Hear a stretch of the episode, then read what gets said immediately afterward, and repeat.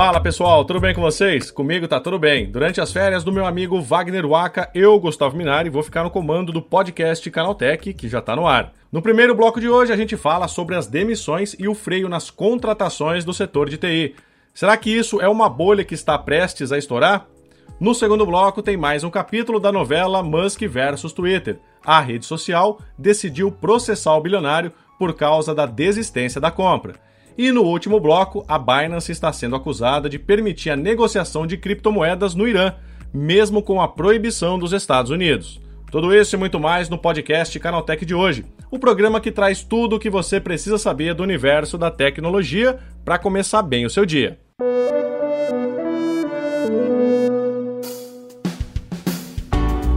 Olá, seja bem-vindo e bem-vinda ao podcast Canaltech, o programa que atualiza você sobre as discussões mais relevantes do mundo da tecnologia. De terça a sábado às 7 da manhã, a gente traz três acontecimentos tecnológicos aprofundados direto para o seu ouvido. Lembrando também que a sua segunda-feira não precisa ficar sem podcast. Você pode ouvir o Porta 101 e o link está na descrição desse podcast aqui. Não se esqueça de seguir a gente no seu aplicativo preferido para receber os episódios novos em primeiríssima mão e aproveita para deixar uma avaliação para a gente por lá. Combinado? Então vamos ao primeiro tema de hoje.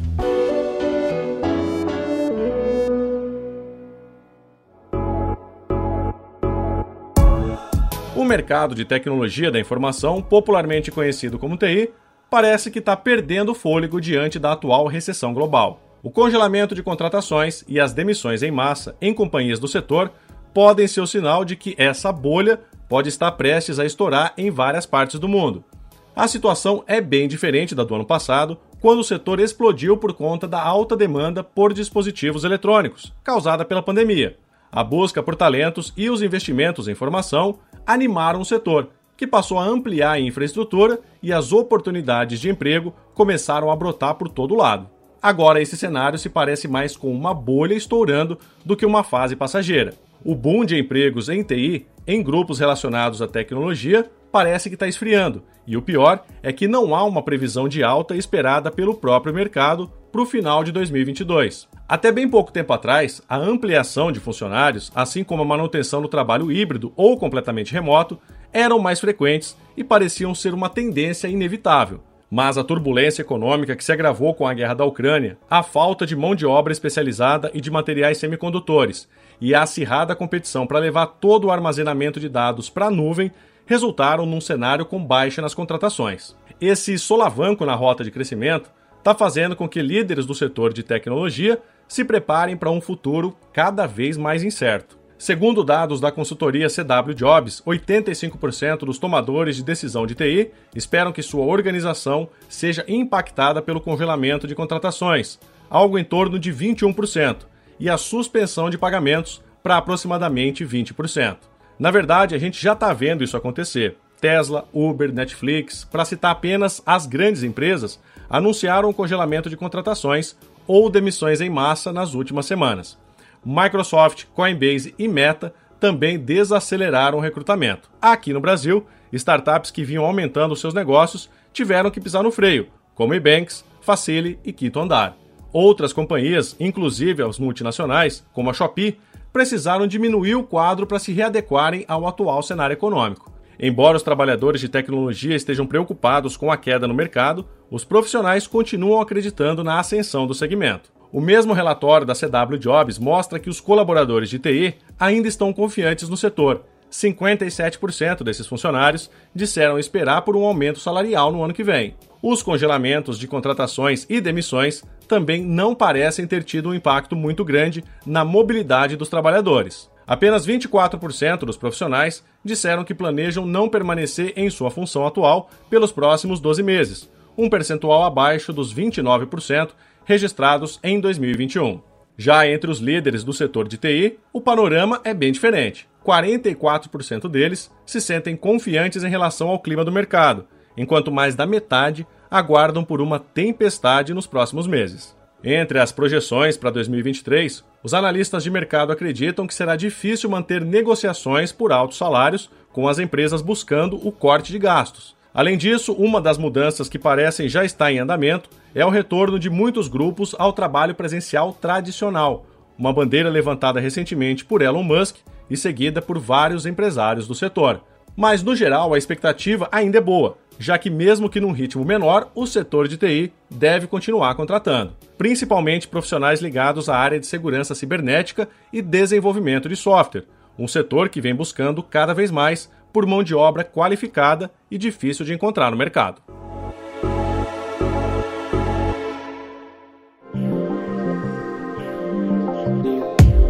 Assim como já era de se esperar, o Twitter entrou oficialmente com uma representação legal contra Elon Musk, por causa da desistência do acordo de compra da rede social por 44 bilhões de dólares, aproximadamente 239 bilhões de reais na cotação atual, alegando violações no contrato. Segundo o jornal The New York Times, Sean Edgett, que é conselheiro geral do Twitter, informou que a rede social apresentou uma moção para um julgamento acelerado pedindo que o caso seja ouvido até setembro. A ação foi protocolada no estado de Delaware, lá nos Estados Unidos. Cabe agora ao tribunal determinar se o processo de compra do Twitter deve continuar até o fim ou se Musk tem mesmo o direito de desistir sem pagar nada do que foi acordado inicialmente. Segundo o conselheiro, Musk se recusa a honrar as suas obrigações com o Twitter e seus acionistas, porque o acordo que ele assinou não atende mais a seus interesses pessoais. O Twitter parece estar convencido de que pode provar que seus números sobre spam e contas falsas são mesmo verdadeiros. Essa foi uma das principais razões pelas quais Musk disse ter desistido do negócio. Além disso, a rede social se apoia em algumas cláusulas que podem forçar o acordo, inclusive uma relacionada ao desempenho da empresa e outra sobre os insultos públicos feitos por Musk na finalização dessa parceria. Com o processo, a ideia é de que o acordo seja retomado, já que o prazo final para ser concluído é o dia 24 de outubro. Essa novela toda parece não ter feito muito bem para as ações do Twitter, que já caíram mais de 35%, despencando de 54 dólares, algo em torno de 294 reais, para pouco mais de 34 dólares, ou 187 reais. Aliás, essa desvalorização pode até ser usada por Musk para voltar à mesa de negociações e refazer o negócio por um valor menor, algo que, pelo menos por enquanto, não parece ser viável para a companhia. Cabe agora a Musk e seus advogados responderem a todos os questionamentos feitos pelo Twitter no processo, em audiências que ainda nem foram marcadas. Depois disso, o caso pode então seguir para um julgamento. Daí, o juiz decidirá se as divulgações do Twitter sobre os perfis falsos e spams foram insuficientes e constituíram um dano material ao negócio. Desde o dia 8 de junho, quando o bilionário assinou oficialmente o fim do acordo junto à Comissão de Valores Mobiliários lá dos Estados Unidos, a relação entre ele e o Twitter azedou de vez. De um lado, o empresário que parece querer pular fora do negócio depois de ver o derretimento das ações da rede social e da própria Tesla. Do outro, o Twitter, que viu sua reputação e posicionamento no mercado serem abalados pelo vai e vem de Musk. Enfim, essa novela ainda parece estar longe de acabar e certamente não terá um final feliz, pelo menos para uma das partes envolvidas. Por isso, você precisa ficar ligado no podcast Canaltech para não perder nenhuma novidade.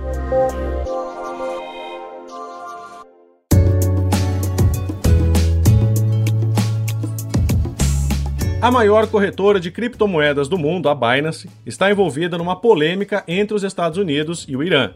Segundo a agência Reuters, a organização continua disponibilizando negociações para residentes do país árabe, apesar das sanções impostas pelos norte-americanos. Essas sanções, suspensas desde 2015 após o Irã se comprometer a parar o seu programa nuclear, foram restabelecidas em 2018 por ordem do ex-presidente Donald Trump. Em novembro do mesmo ano, a Binance comunicou aos seus usuários no país árabe o bloqueio das atividades e pediu que eles fechassem as suas contas. No entanto, em entrevista a Reuters, sete usuários da corretora disseram que conseguiram utilizar a plataforma mesmo após a suposta interrupção dos serviços no país. Os investidores iranianos revelaram que suas contas continuaram ativas até setembro do ano passado e que o acesso só foi bloqueado depois que a Binance aumentou as exigências em relação ao processo anti-lavagem de dinheiro. Segundo eles, até aquele momento, qualquer pessoa no Irã podia criar uma conta na corretora apenas com um endereço de e-mail. A reportagem também fala sobre as trocas de mensagens entre funcionários do alto escalão da Binance, revelando que eles tinham conhecimento da falha em bloquear o acesso à corretora aos usuários do Irã. Nas mensagens, os funcionários da Binance chegaram a brincar entre si, falando sobre o aumento do número de usuários iranianos entre 2019 e 2020. Advogados especialistas em sanções explicaram que as revelações de que a corretora tenha permitido que iranianos tivessem acesso à plataforma pode trazer algumas complicações para a empresa. Eles dizem que a Binance pode até conseguir se livrar de algumas punições impostas pelos Estados Unidos, já que as sanções proíbem empresas americanas de fazerem negócios no Irã, mas não os investidores iranianos de usarem a plataforma global da Exchange, que não é uma empresa registrada em solo norte-americano. Ainda assim, a Binance corre o risco de ser punida por não cumprir as chamadas sanções secundárias, que proíbem empresas estrangeiras de fazerem negócios com entidades sancionadas ou ajudar iranianos a fugir do embargo comercial norte-americano. Essas sanções secundárias podem afetar negativamente a reputação da Binance e impedir o acesso da empresa ao sistema financeiro dos Estados Unidos. A punição para Binance, segundo os advogados, vai depender da comprovação de que os iranianos conseguiram driblar o embargo americano e utilizaram a plataforma para negociar com outras partes do mundo utilizando criptomoedas. Em nota, a empresa explicou que tem como objetivo primordial nos últimos 18 meses o desenvolvimento de um programa regulatório e de compliance reconhecido globalmente. A Binance destacou que possui apenas cinco anos de existência e que os esforços relacionados ao programa regulatório vêm sendo o principal foco durante parte da existência da empresa. A organização explica que seu programa de sanções é totalmente alinhado com todos os embargos financeiros internacionais, incluindo o bloqueio de acesso à plataforma para usuários no Irã, Coreia do Norte, entre outros países. A empresa também relatou a implementação de ferramentas avançadas de detecção que impedem o acesso à plataforma aos usuários de regiões sancionadas que utilizam meios de mascaramento de localização, como as VPNs. É isso, terminados os temas mais relevantes de hoje, vamos agora para o quadro Aconteceu Também. O Aconteceu Também é o quadro em que a gente fala sobre notícias que também são relevantes, mas que não geram muita discussão.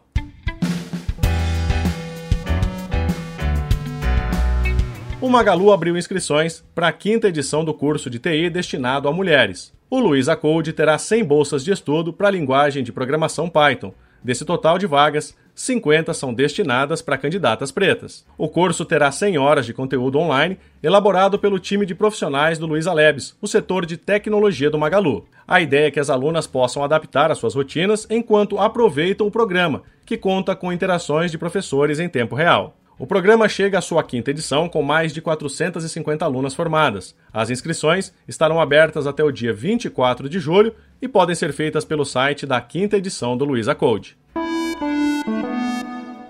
O canal Lo-Fi Girl foi finalmente restaurado pelo YouTube após as reclamações dos usuários e dos proprietários. Conhecido pelo popular vídeo da menina Lo-Fi, o canal havia sido retirado do ar pela plataforma de vídeos no último domingo devido a um pedido improcedente de direitos autorais. Após receber um pedido de reconsideração dos donos do Lo-Fi Girl, o YouTube fez uma revisão manual da reclamação e entendeu não haver direito de propriedade da gravadora sobre a música. A Microsoft Store anunciou uma mudança nas suas regras para proibir a venda de aplicativos de código aberto. A partir do dia 16 de julho, nenhum desenvolvedor poderá cobrar por aplicativos open source, geralmente baixados gratuitamente fora da loja digital. Segundo o gerente geral de engenharia da Microsoft Store, a medida é necessária para combater a crescente epidemia de aplicativos falsos que usam códigos abertos para enganar o usuário. O chamado 5G puro, que atua sozinho na frequência de 3,5 GHz, com velocidade até 100 vezes mais rápida que o 4G, começou a funcionar em Brasília na semana passada. Agora, as próximas praças a ativar a quinta geração de internet móvel se preparam para receber a novidade. E um passo primordial é a troca das atuais antenas parabólicas, que podem interferir no sinal. Essa fase já começou na cidade de São Paulo. A capital paulista recebe a ação do programa Siga Antenado, que prevê a distribuição e instalação de 27 mil kits digitais gratuitos, que vão substituir as atuais antenas usadas por várias pessoas de baixa renda para sintonizar canais de televisão. O Spotify liberou a capacidade de publicar podcasts em vídeos para criadores brasileiros em mais cinco países: Espanha, Alemanha, França, Itália e México. Essa é a primeira vez que o formato ampliado alcança países em que o idioma principal não é o inglês, impulsionando a plataforma contra concorrentes comuns no segmento, como o YouTube. Embora podcasters brasileiros não pudessem publicar conteúdos desse tipo, usuários do mundo inteiro já podiam conferir os episódios em vídeos. Lembrando que não é necessário fazer nada para assistir aos podcasts em vídeo. O formato está disponível no mesmo app de sempre. Quando o episódio tiver uma versão em vídeo, a plataforma vai informar o usuário sobre a possibilidade de alternar para ele.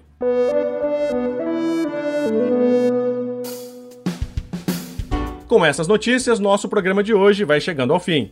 Lembre-se de seguir a gente e deixar uma avaliação no seu aplicativo favorito de podcast. É sempre bom lembrar que os dias de publicação do programa são de terça a sábado, com um episódio novo às 7 da manhã para acompanhar o seu café. Esse episódio foi roteirizado e apresentado por mim, Gustavo Minari, editado por Vicenzo Varim, com a coordenação da Patrícia Gnipper. O programa também contou com reportagens de Alveni Lisboa, Cláudio Yuji e Igor Almenara. A revisão de áudio é da dupla Mari Capetinga e Gabriel Rime, com trilha sonora de Guilherme Zomer. Agora o podcast Canaltech vai ficando por aqui. A gente volta amanhã com mais notícias do universo da tecnologia para você começar bem o seu dia. Até lá, tchau, tchau.